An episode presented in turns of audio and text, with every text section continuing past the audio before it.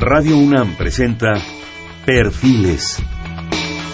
Un espacio abierto al conocimiento y la crítica de los proyectos universitarios que transforman nuestro país. Conduce Hernando Luján.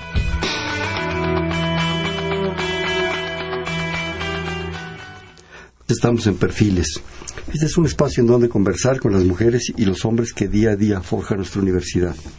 En esta ocasión tenemos el gusto de hacer un programa con el Instituto de Química representado en esta ocasión por su director, su actual director, el doctor Jorge Peón Peralta. El doctor Peón se recibió de la carrera de químico en la Facultad de Química de la UNAM. Posteriormente cursó los estudios de doctorado en físico-química en la Universidad de Ohio State bajo la dirección del doctor Bernd Kohler. Posteriormente realizó un postdoctorado en California Institute of Technology, Caltech, con el grupo del profesor Hamed Sewali, quien obtuviera el Premio Nobel de Química en 99 por el desarrollo de la espectroscopía ultrarrápida. El doctor Peón se integró a la Universidad Nacional Autónoma de México en el año 2003 y actualmente cuenta con la categoría más alta de investigador en el Departamento de Físico-Química del Instituto de Química de la UNAM. Las principales líneas de investigación del doctor Peón incluyen el desarrollo y empleo de secuencias de pulsos láser para el estudio de procesos moleculares. Entre sus aportaciones más relevantes se encuentran los primeros estudios con resolución de fetmosegundos de fenómenos de transferencia de carga, así como la fotoquímica intrínseca del ADN y el rol de las interacciones cónicas de las reacciones fotoinducidas. Yo les voy a pedir a nuestros escuchas que no se espanten. Todo esto se va a traducir en un castellano más realista, ya lo, ya lo platicaremos, pero sí es importante que vean en, qué anda metido el doctor Peón, ¿no?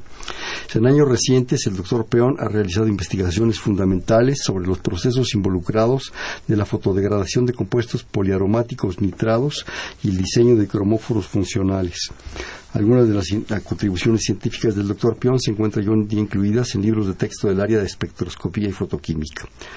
Publicado sin número de artículos, eh, publicaciones científicas, conferencias internacionales, eh, miembro de la Comisión Evaluadora del Programa PRI de la Facultad de Química, en fin, del posgrado en Ciencias Químicas, secretario técnico y académico del Instituto de Química.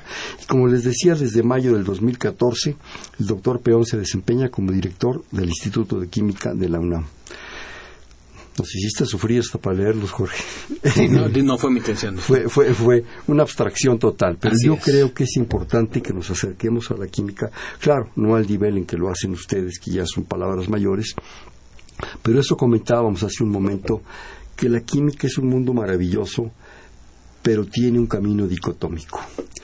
Cuando te enseñan la química y te metes a ella, que yo recuerdo es en secundaria, si te toca un maestro extraordinario que entiende que tiene enfrente a unos chamacos ansiosos de aprender y, te da aquello de una manera sabrosa, te clavas en la química.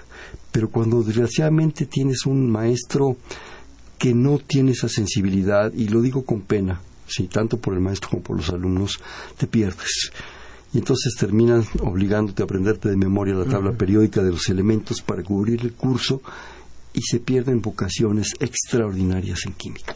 Yo creo que tú tuviste la fortuna de tener maestros extraordinarios.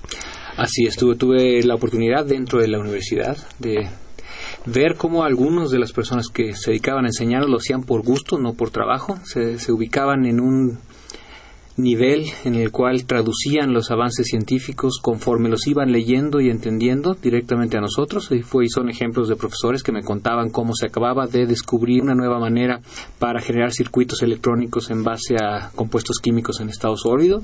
Una de las cosas que recuerdo es que aquel profesor en la preparatoria, en mi caso, en un sentido predijo, bueno, él lo leyó, pero lo supo traducir muy bien, como todo el avance tecnológico que a la fecha vivimos y que incluye el uso de teléfonos celulares, computadoras, etcétera, tenía que ver con la química, que no son mundos tan separados, todos convivimos con estos sistemas electrónicos, pero que a final de cuentas lo que hay son átomos y moléculas adentro de estos circuitos que se encuentran desempeñando todas las funciones que para nosotros representa ver imágenes en una computadora, comunicarnos por vía de internet y demás cosas. Los circuitos, de nuevo que decía yo, este es el ejemplo que a mí me ponía aquel profesor pues tenía que ver con nuestra vida diaria, pero también tenía que ver totalmente con la química. Como decía, a final de cuentas, algún químico tuvo que vérselas para que hoy en día se puedan generar, en este ejemplo que estoy dando, pues circuitos electrónicos muy, muy densos en términos de sus transistores. Todo esto tiene procesos donde los químicos juegan un papel fundamental. Y este ejemplo lo tomé porque yo recuerdo que la trascendencia que aquel profesor predijo casi todos los días termino recordándolo. Pienso, hoy en día, y se los cuento a mis alumnos este, cada vez que se dejan, ¿no? Eh, hoy en día estamos haciendo lo que estamos haciendo con, es más, hoy en día hacemos, usamos computadoras para calcular cosas de química. Bueno, eso a su vez es gracias a un químico que diseñó circuitos, bueno, no circuitos, pero procesos para que se puedan hacer los circuitos, ¿no? En fin, el conectar nuestra vida cotidiana, nuestra realidad presente con lo que los alumnos están eh, viendo y tratando de entender a todos los niveles, estoy de acuerdo contigo, totalmente es crucial. Y bueno, hay, hay muchos ejemplos, ¿no? Hay de todo. Tenemos que tener un poco de suerte algunos de nosotros para este, estar en el lugar adecuado, en el momento adecuado y tener la suerte de estar bien, bien, bien educado. Yo creo que la química es el, estudio de la materia, para acabar pronto. Si lo queremos definir así en tres palabras, el estudio de la materia, nos tiene rodeados Aquí en este mismo instante en que estamos, ese reloj digital que tengo enfrente, este micrófono, esta computadora que está a mi lado, todo, todo, todo, nuestra ropa, tus anteojos, los míos, todo, todo está involucrado en la química. El problema es que a veces la sentimos muy abstracta, muy lejana, muy distante. Y, eso, eso es una gran falacia, es una gran mentira. Yo creo que está aquí y ahora punto es que la percibamos, que la entendamos y nos vamos a adentrar en un mundo sorprendente, maravilloso. Pero también hablemos de otras cosas, el instituto. Ahora te tocó estar ahí en la responsabilidad, qué privilegio también, también qué, qué trabajo. Platícanos, de ese instituto que, que está en la Universidad Nacional, que ha generado muchísimas propuestas, muchísimos investigadores y cada vez más, y ahora tú tienes la responsabilidad. Como no, el Instituto de Química pues es uno de los institutos más antiguos del subsistema de la investigación científica de nuestra universidad. Eh, existe desde 1941, fue fundada, fue uno de los primeros eh, institutos de investigación que fueron fundados. De hecho, el año 2016 cumplimos 75 eh, años de haber sido fundados. Vamos a hacer toda clase de eventos y bueno, vamos invitando a la gente a que esté más o menos este, informada para que todo el mundo... Una barbacoa, ¿no? Claro que sí, mínimo. mínimo. Y este y bueno trataremos de hacer fomento de, de, fomentar eventos a todos los niveles y tener la historia del instituto la calidad académica exactamente. Pero también como has dicho este vincular a alumnos de todos los niveles en aquellos eventos. En fin tengo un año y medio para planear. Cualquier sugerencia es bienvenida no de eventos. El instituto de química hoy en día pues es uno de los centros de química más importantes del país sin duda en Latinoamérica. Yo tengo la noción clara de que somos unos entre los tres o dos institutos de investigación de más importancia en Latinoamérica, sin duda. Contamos con laboratorios que, perdón, con departamentos que atienden todas las áreas de la química prácticamente. Tenemos un departamento que se refiere a moléculas biológicas, que en general son moléculas, aunque sean moléculas, son entre las moléculas de las más grandes y más complejas. Tenemos un departamento que se especializa en buena medida en el estudio de su estructura, las proteínas que muchos pensamos son para construirnos físicamente, en realidad nuestro funcionamiento como seres vivos depende mucho de cómo las tales proteínas en un sentido interactúan unas con otras, controlan toda nuestra bioquímica. Bueno, la estructura de estas moléculas es muy complicada y nuestro departamento de que se llama de, de química de biomacromoléculas, así se llama, se dedica precisamente a eso. Tenemos un departamento de química orgánica que se dedica principalmente a la síntesis o a nuevas metodologías de síntesis orgánica. Tenemos un departamento de química inorgánica, como quizás muchos sepan, la química inorgánica se refiere al estudio de compuestos que tienen eh, metales en su composición, entre otras cosas. Ahí se estudian catalizadores que se emplean para diversos procesos industriales y de, todos tipos. También hay metales obviamente involucrados en la biología nuestra. Y también hay departamento de física química donde se estudia cómo las moléculas, pues obviamente continúan siendo regidas por las leyes de la física y hay que entender cómo es que esto sucede y esto permite a través de cálculos y de demás tipos de simulaciones pues predecir los mejores compuestos que podemos hacer para medicinas y demás, que es precisamente el departamento donde yo me, he desempeñado los últimos 12 años, así es. Me, ponías aquí varias, varias líneas de investigación, que ahorita de hecho algunas ya las has comentado. Eh, los leo rápidamente, estudios de la estructura de macromoléculas, diseño y preparación de catalizadores, resonancia magnética nuclear, síntesis de compuestos anticancerígenos, cosa que se me hace fundamental también, uso de pulsos de radiación láser para el estudio de procesos moleculares, diseño de fluoruros funcionales y la química teórica en el Instituto de Química. Todo esto me, da una, sensación de tratar de abarcar pues todas las posibilidades ¿no? en todo esto pero me imagino que ya dentro de estas propuestas, dentro de estas líneas, digamos, se, se dan también casos concretos muy específicos de, de, investigaciones puntuales con aplicaciones. Se me ocurre simplemente la de cuestiones cancerígenas ha de tener un impacto pues nacional, ¿no? Así es. En muchas ocasiones eh, lo que hace el, desarrollo de compuestos anticancerígenos en muchas ocasiones tiene que ver no solo con la esperanza de generar un compuesto con utilidad eh, para atacar problemas del cáncer, sino también para entender cómo los compuestos, a pesar de que estos no terminen siendo los, los compuestos más ideales, al estudiar cómo funcionan como anticancerígenos permite entender la biología celular que está involucrada en ese tipo de padecimiento. Entonces, no es, a veces el objetivo final es tener un compuesto de utilidad práctica como un fármaco. Esto no es fácil y tarda muchos años y mucho tiempo. Sin embargo, la síntesis química, es decir, generar una nueva molécula que jamás ha existido en el universo, seguramente, a través de colocar átomos en diferentes posiciones, con toda la relación geométrica que esto tiene que obedecer, produce compuestos que, permiten interactuar con células cancerígenas y observar cuáles son el tipo de modificaciones químicas que tuvieron efectos más apropiados para el, fin al que estamos tratando de llegar. A veces no se logra en un solo paso llegar a ese compuesto, pero todo lo que se aprenda en términos como los, el arreglo de los átomos tiene que ver con la función que uno desea, obviamente tiene que ver no solo, tiene que ver con otros compuestos que eventualmente, incluso en otros lugares del mundo, pueden ser los que en realidad se logren eh, logren tener la trascendencia como un anticancerígeno. Entonces, la ciencia se construye así, también vale pena mencionarlo, ¿no? En un solo paso no se llega a un compuesto con esas propiedades, pero toda la investigación que se realiza tiene algo que aportar. Tiene una contribución como un ladrillo más del, edificio que se necesita tener para tener todo el control sobre procesos, en este caso, de tipo cancerígeno. Y bueno, en efecto, hoy en día se desarrollan nuevos compuestos a cada momento y vale la pena continuar invirtiendo en este nivel de investigación para el conocimiento que se adquiere a través de él. Como digo, no es fácil obtener un compuesto que sea útil, pero sí el conocimiento que se va generando para eventualmente tenerlo.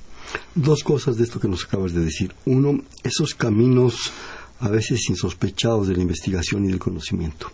Tú buscas algo y a lo mejor nunca vas a llegar a encontrarlo, pero las diversificaciones para llegar a él te van a dar n cantidad de preguntas, ¿sí? que a lo mejor van a abrir N cantidad de investigaciones, de propuestas, de ideas, de posibilidades, y a lo mejor la que el planteamiento inicial quedó por relegada o olvidada o postergada, pero en un momento dado vas a llegar con un proceso de, conocimiento, de un afán por saber, que no te va a detener.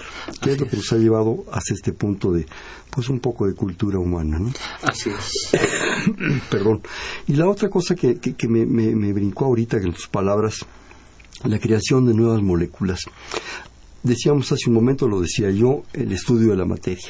O sea, la química ya no nomás es estudiar lo que hay, es generar otras opciones con esa libertad casi infinita, ¿verdad? Pero también con, supongo, una calidad ética atrás muy importante, porque si le pierdes la ética a la ciencia, no sé a dónde lleguemos, en la cual se permite se posibilita la opción de que puedas encontrar nuevas opciones. Eh, es interesante esa posibilidad y difícil de manejar, de generar nuevas propuestas. Así es, es algo que me gusta a veces presumirle, en particular a mis amigos los físicos y otras personas. lo que tiene en particular un químico es que somos los creadores de nuestros propios objetos de estudio. Las moléculas que nosotros necesitamos generar, bueno, en ocasiones uno estudia procesos de moléculas que tienen que ver con su actividad biológica como fármacos o demás, pero la manera en que uno comprueba hipótesis de que cierto tipo de arreglo de átomos en una molécula en efecto son benéficos para la función, se, se, continúa estudiando creando la, una molécula nueva que tenga precisamente esos efectos. Muy, muy pocas ciencias, en mi opinión, tienen ese factor de crear de para demostrar efectos, crear nuevas moléculas y demostrar que en efecto los efectos predichos eh, tienen que ver con cómo uno entendía, se supone que se comportaban estos, estos arreglos de átomos, pero uno tiene que construirlo. Entonces, el laboratorio, lo que uno se imagina de un químico con un matraz en la mano, quizás con líquidos de diferentes colores, sustancias raras, en realidad, tras lo que los químicos andan es entender cómo los átomos cuando se unen entre sí de maneras particulares, producen efectos de diferentes tipos, sea como fármacos, sea como catalizadores, sean como pinturas, como recubrimientos, como aditivos, como anticorrosivos, como combustibles, como este, elementos de celdas solares. Ya hemos hablado de la ciencia de la, electrónica. Todo eso, lo que el, el químico tiene en la mente es cómo el arreglo de los átomos, a final de cuentas, va a tener una repercusión en el efecto, digamos, macroscópico sobre el entorno. ¿Y la ética? Y la ética es un, es un factor fundamental. Uno no sabe qué va a encontrar, pero uno tiene que tener todas las previsiones para calcular los efectos, digamos, ¿no? En el Instituto de Química y gracias a la dirección de, del director anterior, del doctor Gabriel Cuevas, tenemos un seminario de ética que se organiza aproximadamente cada mes o cada dos meses, donde muchas personas que son expertos en ética en diversos eh, niveles, digamos, o diferentes temas o subtemas, van y platican con nuestros estudiantes, porque inculcar la ética hay muchas maneras de hacerlo, pero una de ellas es contando historias, digamos, de cómo un científicos tuvieron la opción de tomar una decisión ética u otra, un, respecto a la ética, tomar una decisión u otra. Eh, y esa es una manera en donde desde la administración anterior, decía yo, se ha construido una cultura de ética en el Instituto de Química a través de la presencia de personajes de importancia que han tenido que ver, por ejemplo, con roles en la ONU, eh, que tienen que ver con eh, armas químicas, etcétera, vienen y nos cuentan las historias que han aprendido de participar en eh, aquellos tipos de comités. Decía yo, por ejemplo, uno de armas químicas, ¿no? La reflexión misma que hacen los alumnos al escuchar estas presentaciones creo que les construye un sentido de la ética, de lo que están haciendo ellos puede tener trascendencias y deben de ser eh, conscientes de todas esas implicaciones. Ha cambiado la investigación científica. Yo creo que a partir de unos años, no sé cuántos, 15, 20, 30 años, se está intentando y logrando en muchos casos cosas muy interesantes de hacer una ciencia y un conocimiento con ética. Que veamos las implicaciones, y especialmente creo que en química, las implicaciones sobre el medio ambiente, sobre la seguridad del ser humano, sobre las relaciones entre los países, sobre las cuestiones internacionales, porque todo esto tiene un impacto si desgraciadamente, como desgraciadamente ha pasado en muchos casos, cae en situaciones poco claras o poco controladas o convincentes en función del desarrollo de las personas y de los países y de los grupos humanos y más bien se utiliza como cuestiones de poder. Nos meten unos riesgos impresionantes. Impresionantes y yo creo que se ha logrado a partir de esta conciencia ética de la investigación y de la ciencia, pues un avance tal vez no el que quisiéramos, pero creo que vamos por buen camino. Ya de, hecho ya está integrado, como decía yo. El Instituto de Química lo aborda de diversas maneras. Una de ellas es a través de seminarios, donde se aborda la ética científica respecto a la trascendencia de nuestro trabajo, a cómo realizar el trabajo científico, cómo lo que uno observa es lo que uno debe reportar, cómo hacerlo, cómo mantener todo eso, es parte de la ética. Pero también la Facultad de Química, que es una institución hermana del Instituto de Química, tiene hoy en día ya este cursos o lo integra a sus cursos como durante la formación de los alumnos, incluso a nivel de licenciatura, eh, conceptos de ética respecto a la función profesional de un químico. Los químicos, como ustedes se pueden imaginar, entre otros lugares donde trabajamos, son en comisiones de, que evalúan el posible beneficio de un producto comercial y también los posibles riesgos. Los posibles riesgos tienen que ver con toxicidad, etcétera, ¿no? Y uno tiene que comportarse de manera ética en esos roles de donde el conocimiento le da a uno el poder o la la capacidad técnica de realizar decisiones. Esta formación se da desde el principio de las carreras de, los, este, estudiantes en química y hoy en día la facultad ya tiene integrado en sus cursos de licenciatura eh, cursos donde de nuevo toman el método anecdótico de cómo a través de escuchar historias que ya sucedieron y los personajes tomaron cierto tipo de decisiones, eso tuvo implicaciones para quizás toda la sociedad. Claro, yo creo que eso es, es importantísimo que se esté haciendo por los riesgos, ¿no? Porque desgraciadamente ustedes investigan, producen, generan conocimiento, pero a veces ese se va de las manos y pasa a otros niveles, a niveles de grupos de poder, a niveles industriales, a niveles de empresarial, de empresarios, perdón, y en un momento dado aquello se puede perder. Entonces tienen que traer de, de, de base una sustancia ética muy importante para que, bueno, pues por lo se demuestre que el conocimiento no está afectado. Yo quisiera que nos platicaras un poco, porque con toda esta versión un poco a, a Matacaballo que nos has dado, suponemos un instituto inmenso. ¿Qué es el Instituto de Química y en términos eh, concretos? ¿Cómo no? Este, somos, hay 100 académicos, alrededor de 100 académicos en el Instituto de Química. Que no son muchos. No son muchos, tampoco es un instituto mediano, digamos, este, un poquito más que el promedio en tamaño. Eh, somos 60 investigadores, 60 eh, académicos, de los cuales hay aproximadamente unos 60 grupos de investigación. La cantidad de alumnos que atendemos es muy, muy grande, llegamos a tener hasta 400 alumnos en un momento dado. Ahorita probablemente deben estar ellos en su laboratorio trabajando, espero. Eh, es una gran cantidad de alumnos, es una gran responsabilidad eso, como se pueden ustedes imaginar. Tenemos del orden de 50 laboratorios, más o menos. Algunos son compartidos por algunos de los investigadores. Tenemos prácticamente todas las técnicas más importantes de la química cubiertas. Estamos mejor que nunca, diría yo. Este, en las últimas administraciones ha sido posible eh, renovar y comprar equipamiento de, de, muy buen nivel. Estamos mejor que nunca, diría yo, en el Instituto de Química, gracias a estas administraciones eh, últimas que hemos tenido. Eh, sin embargo, obviamente siempre podremos estar mejor y continuamos este, esforzándonos por tener mayor equipamiento a través de apoyos del CONACIT y también de apoyos por vinculación con la industria. Eh, entonces el Instituto de Química es un lugar donde se hace investigación y esto se conjunta con nuestra labor de docencia y de formación de recursos humanos. Tenemos la mayoría de nuestros estudiantes son licenciatura y maestría y ya tenemos un buen número de, estudiantes de doctorado desde hace muchos años, pero esos son en número no el mayor porque pues un estudiante de doctorado es, implica un mayor grado de especialización. Entonces cubrimos parte de la labor de entrenamiento a nivel de licenciatura y buena parte de lo que en química se hace para maestría y doctorado. Me imagino que también es muy importante en términos de infraestructura no solo el espacio físico y los aparatos y las sustancias que son nada baratas, sino el personal que apoya.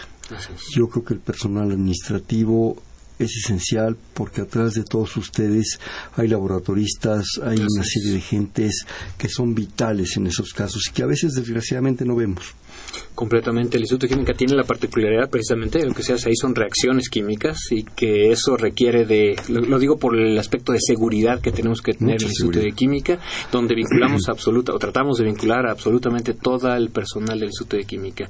Lo digo como un ejemplo de la labor en la cual tenemos que tener la conciencia, en este caso de la seguridad, compartida académicos, a este, personas de administración, personas que estamos en estudiantes, por supuesto.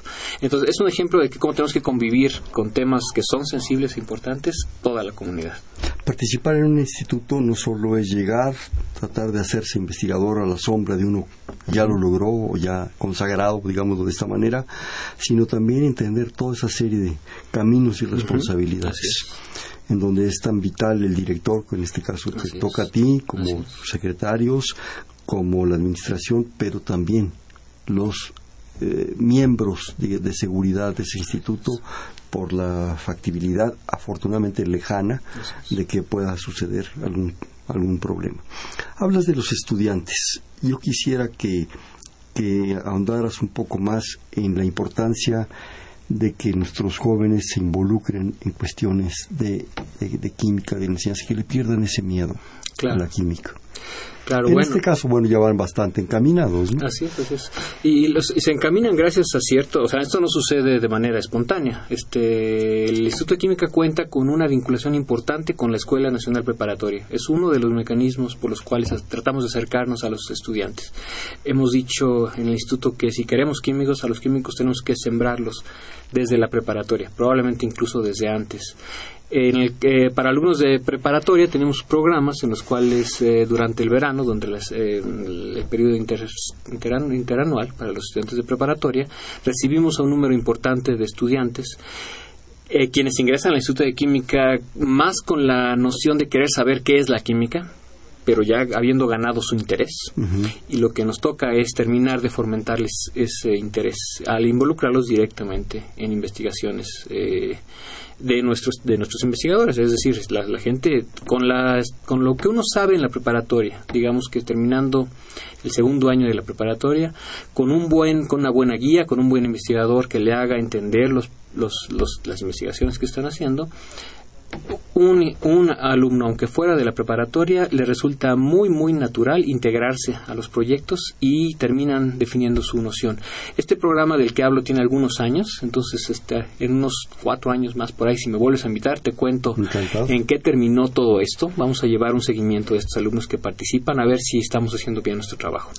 Cuando, cuando invitas a estos alumnos de la prepa, es una invitación abierta, desde luego, bueno, a los, a los interesados y a los miembros de los grupos que están estudiando química.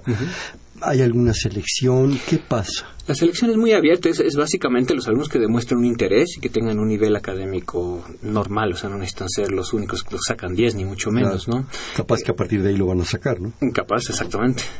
Y este y la manera en que se trata de fomentar esto es a través de visitas que hacen los investigadores a las escuelas de preparatorias. Tenemos un convenio con todas las prepas, incluso con la Dirección General de Preparatorias, en la cual eh, damos, nosotros nos acercamos a las preparatorias, hablamos con presentaciones lo más eh, a la vez de didácticas amenas y terminamos sí enganchando a los alumnos. Y eso ya terminan ellos con una invitación se presentan en un programa que está bien definido por la Secretaría de Vinculación de nuestro instituto y se integran a proyectos de investigación. Ha habido casos donde un solo investigador se queda como con ocho alumnos de prepa un, en un solo laboratorio lo cual habla de que algunos investigadores son muy este muy muy muy eh, requeridos por los estudiantes los- de la preparatoria. los estrellas los de- estrellas exactamente. Y son precisamente los que van a las prepas a dar estas presentaciones. Y entonces el programa está siendo muy exitoso. Me parece que es algo que debemos de replicar. Y ya estamos en negociaciones para expandir este programa para el Colegio de Ciencias Humanidades. Esto se da, me decías, en, en- en el verano, cuando En el están verano. en el interanual para ellos, porque Exactamente, ellos llevan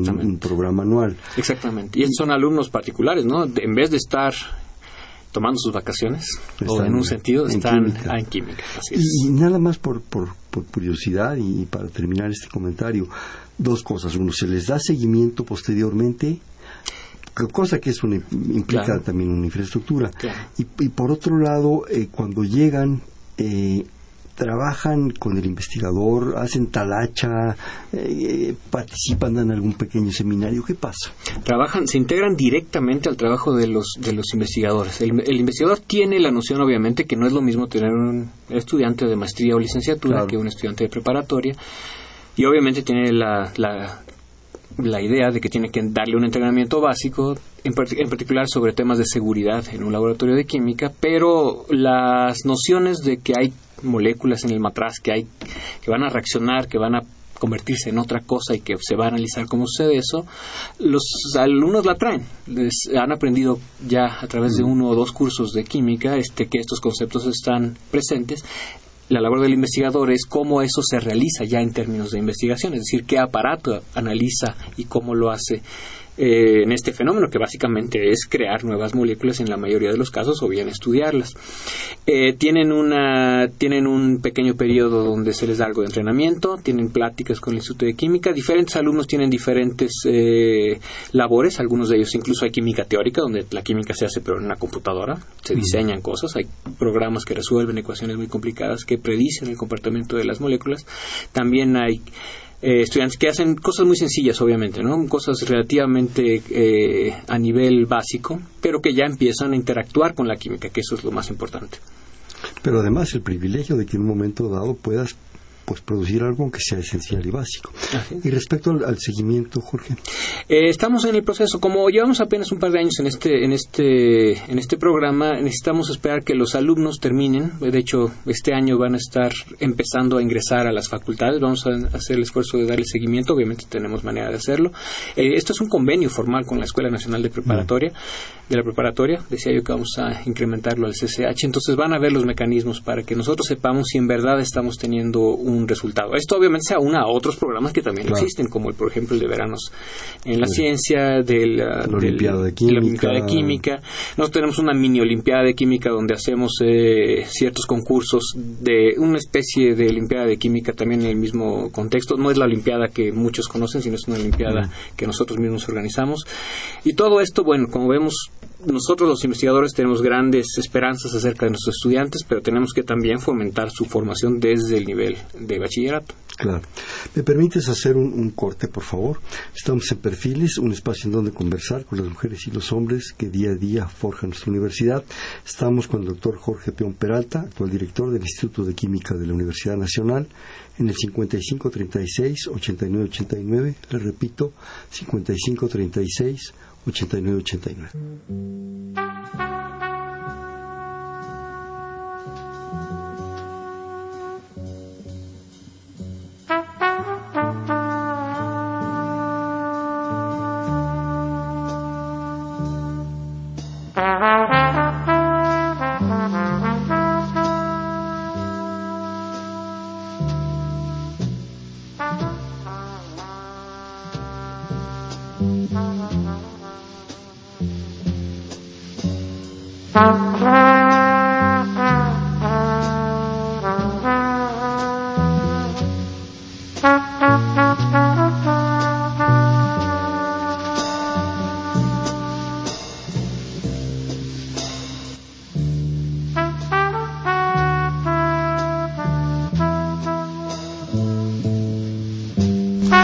Seguimos en Perfiles, un espacio en donde conversar con las mujeres y los hombres que día a día forjan nuestra universidad. Comentábamos que estamos platicando acerca del Instituto de Química de la Universidad Nacional con su actual director, el doctor Jorge Peón Peralta. Eh, me comentabas ahorita en el corte que quisieras ahondar más en este proyecto de los estudios de resonancia magnética nuclear. Como no, la resonancia magnética nuclear, supongo que muchos de nosotros nos lo imaginamos en términos de análisis que quizás nos mande el médico a hacer. Es un tipo de imagen que se puede ver el interior del cuerpo humano y demás cosas. Eh, sin embargo, pues me parece que es otro ejemplo en el cual la química ha aportado tecnología que va más allá de lo que uno se imaginaría es la química, es decir, no solamente son las moléculas. En el caso de la resonancia magnética nuclear, decíamos que hoy en día es una técnica clínica, pero que nació en realidad como el esfuerzo de químicos de querer entender a las moléculas. La resonancia magnética nuclear básicamente es la interacción de las moléculas con ondas de radio, resulta ser. Las ondas de radio son absorbidas por las moléculas y luego son reemitidas y resulta que eso tiene que ocurrir en un campo magnético, pero a través de esta interacción con ondas de radio, los químicos sabemos qué estructura tienen estas moléculas, que son obviamente objetos microscópicos. El desarrollo de estas técnicas estuvo en manos de químicos que tenían la necesidad de entender cómo eran sus compuestos, pero note lo interesante, seguramente estas personas que desarrollaron esa técnica no tenían la noción de que esto eventualmente iba a ser algo más allá, mucho más allá, ¿no? Hoy en día, si tenemos un problema de salud de ciertos tipos, la resonancia magnética nuclear es la técnica que va a dar al médico eh, las nociones de cómo resolverlo. Sin embargo, comenzó, y vale la pena decirlo, como un problema de química, para entender a las moléculas. La manera en que se aplican las técnicas a nivel clínico y a nivel para nosotros de los, a nivel clínico y, para el nivel de un químico, pues son muy diferentes. Sin embargo, los conceptos básicos son exactamente los mismos. En el Instituto de Química eh, quise hacer un poco de referencia a esto porque gracias a la administración eh, inmediata anterior a la mía se logró el apoyo de por parte del CONACIT para la adquisición de un equipo de resonancia magnética nuclear muy grande, muy importante. Es un equipo con un campo magnético muy, muy intenso que resulta ser eh, que facilita el estudio de moléculas. El CONACYT dio un apoyo muy importante para el Instituto de Química, bastantes millones de pesos, cerca de 20, para adquirir y eh, instalar en México uno de los equipos más sofisticados en Latinoamérica de este tipo, nosotros para hacer estudios en moléculas, decía yo, ¿no? En fin, lo, lo quise mencionar como un ejemplo de cómo cosas que uno quizás no se imagine tienen que ver con la química, su origen fue en el área del estudio de moléculas por químicos. ¿Y siguen ustedes haciendo ahorita actualmente investigación en, en resonancia?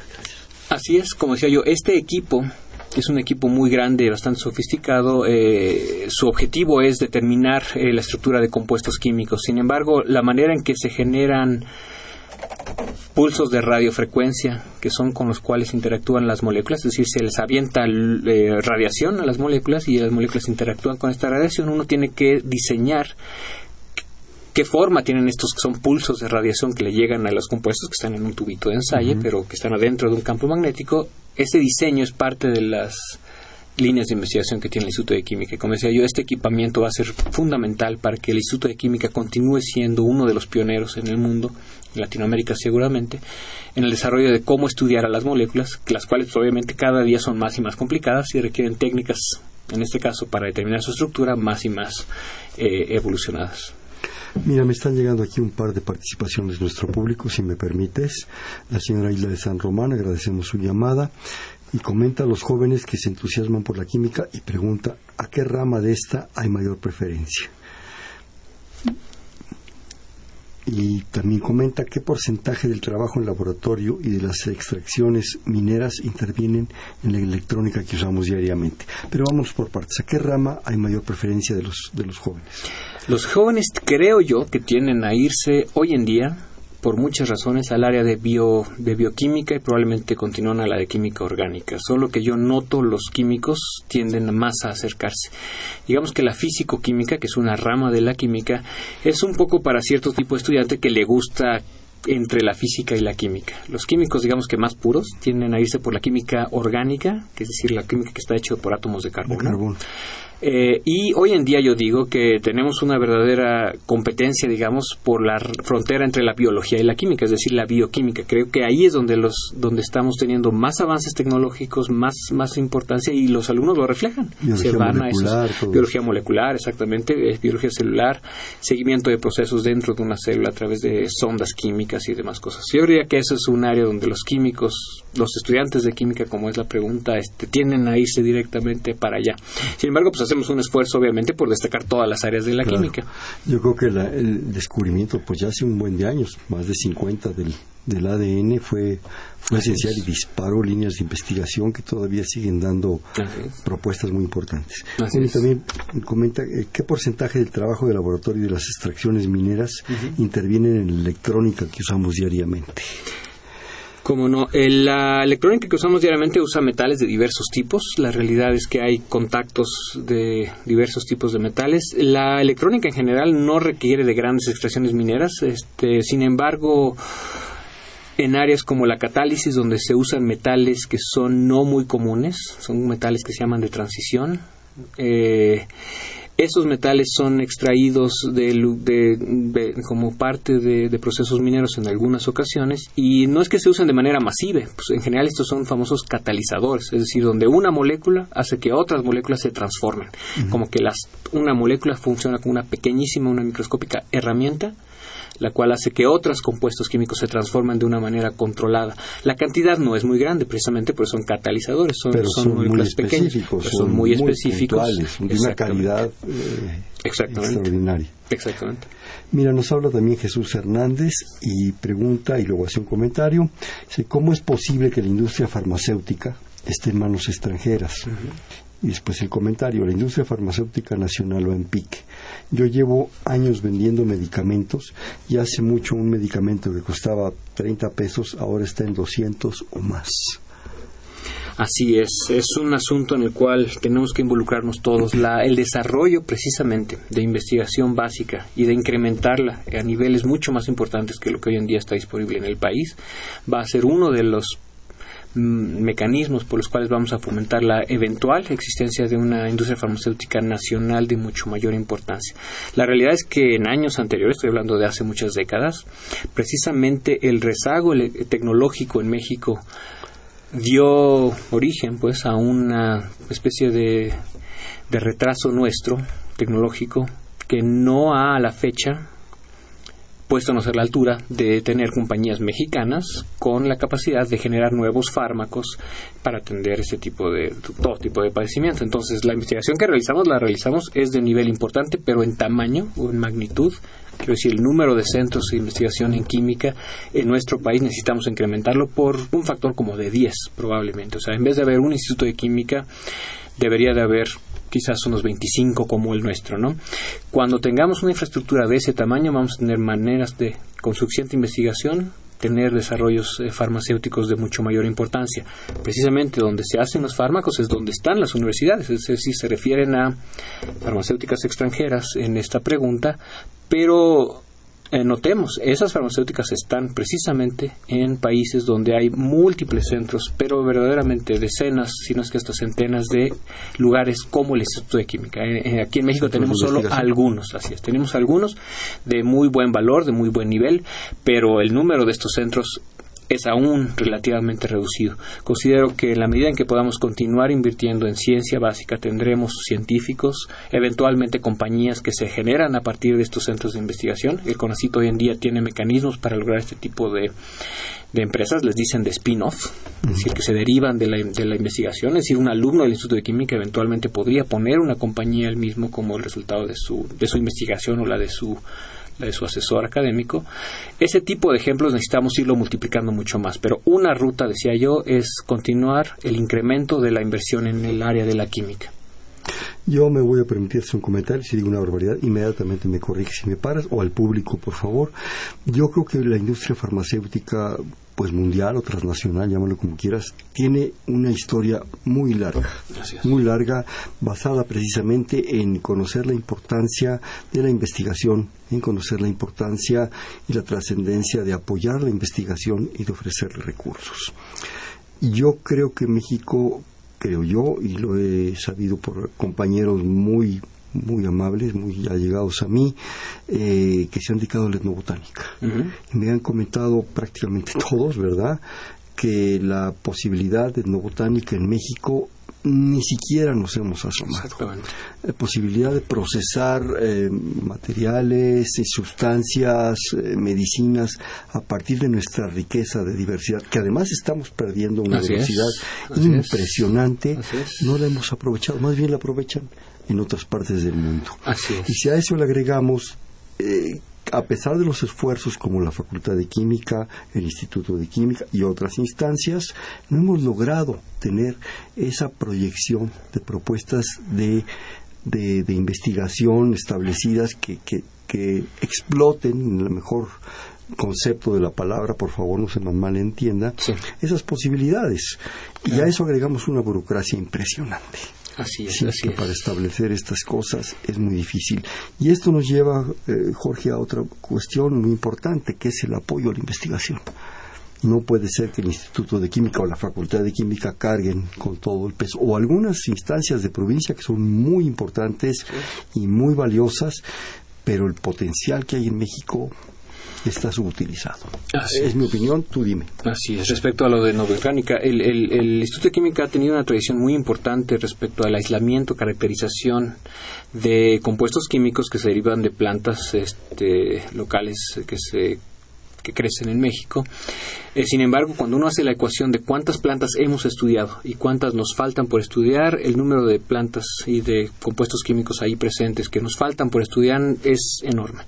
Y además de desaparición. Además de que estamos perdiendo el hábitat de esas plantas, entonces uno de los esfuerzos muy importantes que realiza el Instituto de Química, precisamente a través de la técnica, entre otras, de resonancia magnética nuclear, que nos da la estructura de los compuestos, es caracterizar cuál es el perfil químico de las plantas que existen en México. Entonces, el tener ese punto de referencia, esas bibliotecas, uno, el maestro Baldomero Esquivel es uno de nuestros investigadores que se dedica, entre otras muchas cosas, a tener estos registros químicos de las plantas, con lo cual si tenemos el registro podemos volver a hacer crecer la planta, podemos tener un punto de partida como una biblioteca de dónde existen qué tipo de compuestos químicos para volverlos a hacer crecer en, algún, en alguna circunstancia a la planta.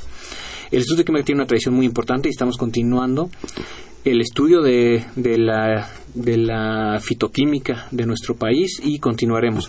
Sin embargo, lo que mencionas también es cierto. La cantidad de centros de investigación que necesitamos para abarcar de manera razonable todos nuestros hábitats eh, donde pueden haber plantas con compuestos químicos interesantes, por ejemplo, con aplicaciones farmacéuticas, el número de centros de investigación es pequeño en comparación con toda la investigación que tendríamos que estar haciendo. Quizás tendríamos que multiplicar el Instituto de Química y la Facultad de Química como por 100 más o menos para tener una cobertura razonable como la tienen en otros países, ¿no? Sin embargo, pues hay tu, tu otra pregunta tiene que ver con el apoyo a la investigación.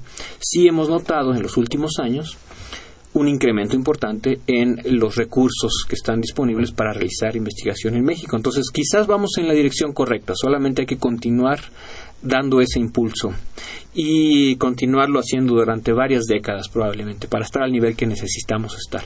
En ese sentido, el Instituto de Química eventualmente cuando la ciencia en México termine de desarrollarse va a terminar siendo un pionero, que fue uno de los primeros centros de México donde se generaron líneas de investigación, pero lo que necesitamos hacer es incrementar el número de centros de investigación, sea en la provincia, sea también en la Ciudad de México, en todos los lugares. aquí la palabra clave es continuidad. Así es. de decir. Así es. Eh, si empezamos algo, sigámoslo no dejemos lo que en un sexenio, en un cuatrienio, en un quinquenio, no sé en qué periodo, se acaba y nos inventamos otra cosa, nos inventamos el país de, nueva manera. Hay que darle continuidad. La otra decías tú que terminar la, investigación. Yo espero, sinceramente, y perdón que te contradiga, que la investigación no termine. Que siga y siga y sigamos planteándonos esas preguntas y esas extrañezas y, esas locuras y eso nos va a permitir hacer cosas más padres. Oye, me platicabas también antes que se nos acabe el tiempo, que nos quedan escasos nueve minutos, de un laboratorio nacional de estudios de conservación del patrimonio cultural. Así es, en, el, en la administración que acaba de, culminar en mayo de este año, eh, durante esa administración se logró los apoyos por parte del CONACIT para la implementación de un laboratorio nacional para estudios de conservación del patrimonio cultural mexicano, es decir, de piezas desde arqueológicas, de arte arqueológico, arte precolombino, asimismo de obras de arte del siglo del 16 a la fecha, incluyendo murales de nuestros muralistas más importantes del siglo XX para la fecha. ¿no? Todo ese patrimonio cultural resulta que es química. Si lo piensan ustedes, una pintura son sustancias químicas depositadas en un lienzo.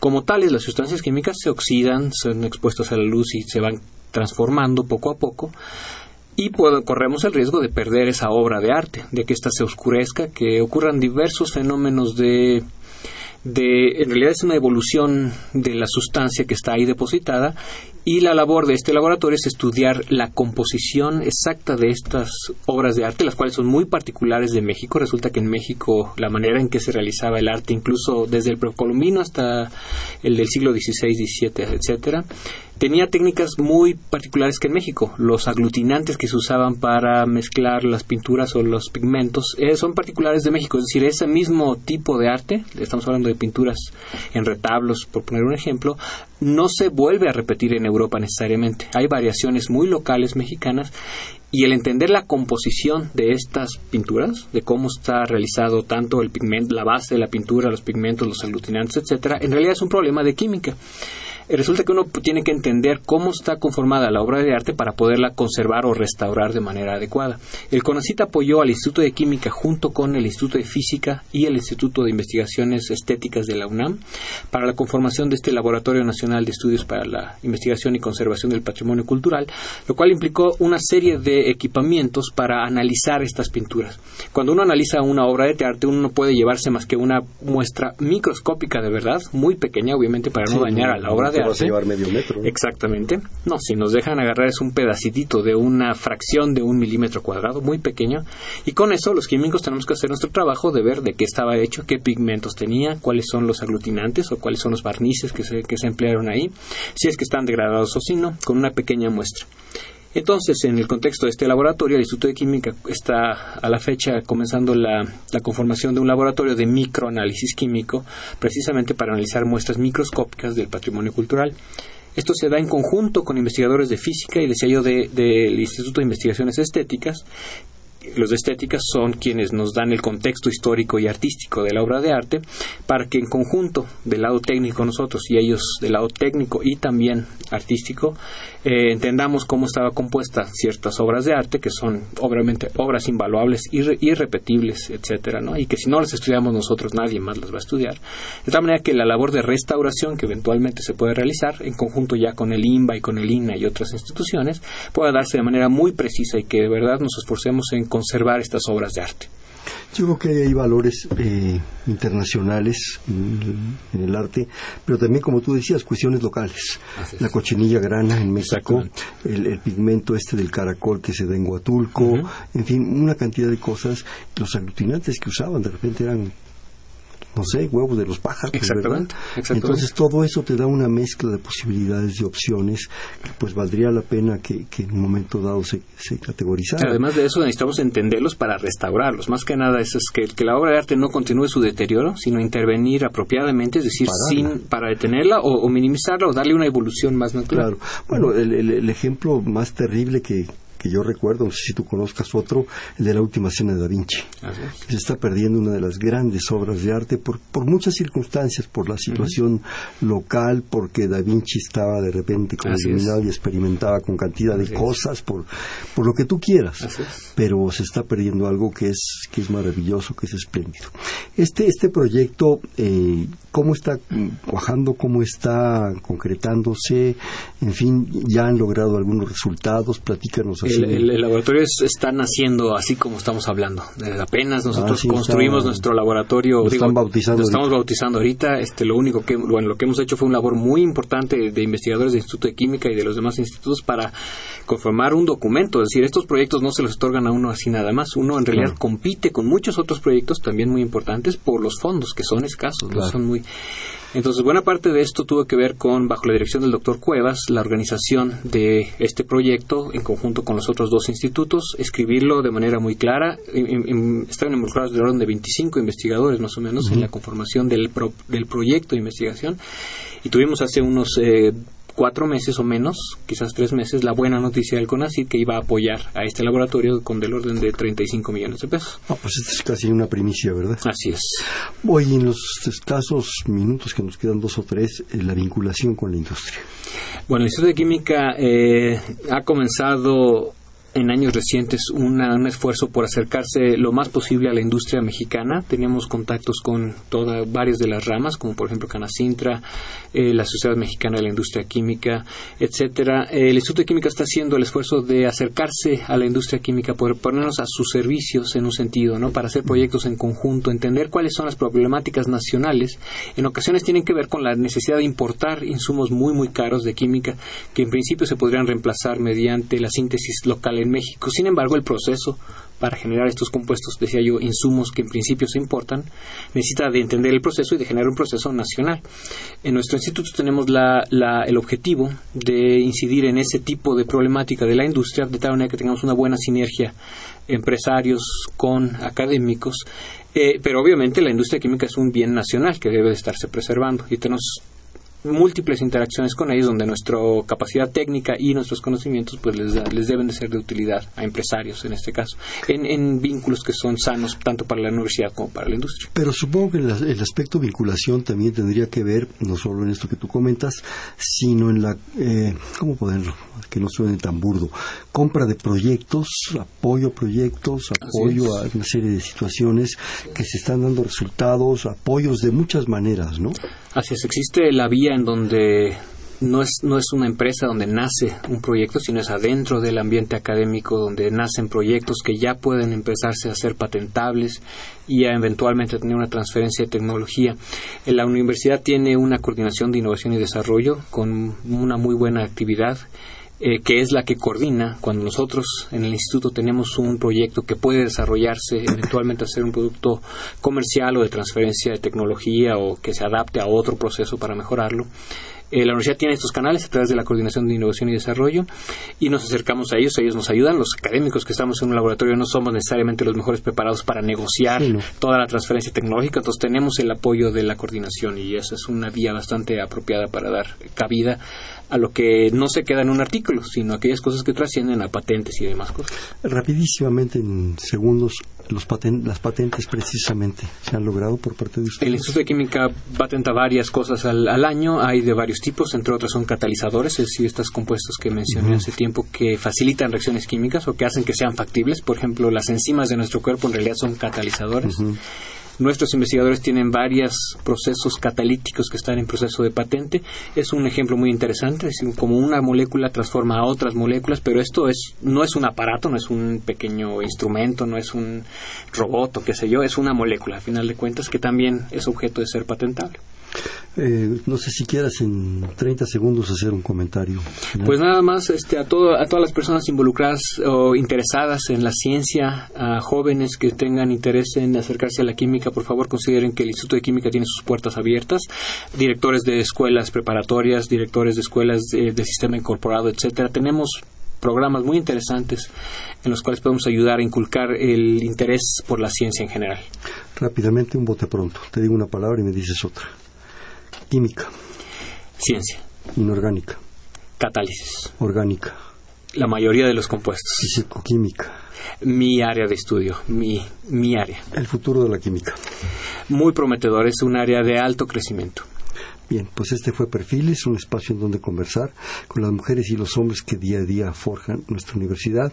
Estuvo con nosotros el actual director del Instituto de Química, el doctor Jorge Pion Peralta. Muchísimas gracias. Muchísimas gracias. En la coordinación, la doctora Silvia Torres. En la producción, Mariana Cerón. En los controles, Humberto Sánchez Castrejón. En la conducción, Fernando Luján. Perfiles, un espacio en donde conversar con las mujeres y los hombres que día a día forjan nuestra universidad. Gracias. Perfiles. Un programa de Radio UNAM.